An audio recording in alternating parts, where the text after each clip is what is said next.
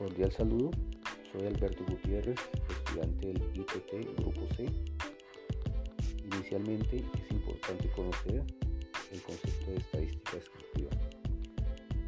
Es una disciplina que se encarga de recoger, almacenar, ordenar, realizar tablas o gráficos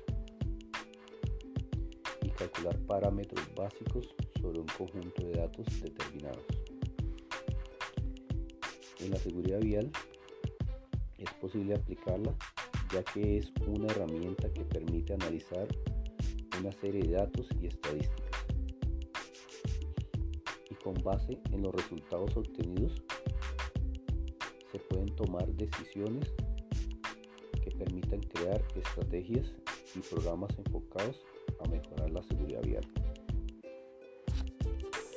En la seguridad vial se pueden analizar gran cantidad de variables, algunas como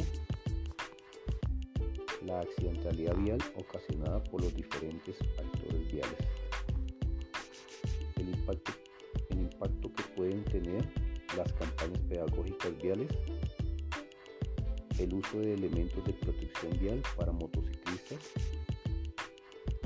los riesgos en la vía y los planes de movilidad escolar, entre otros. Por lo anterior, la estadística descriptiva nos permite manejar de manera adecuada la información y obtener resultados que permitan generar cambios en la toma de decisiones. Gracias.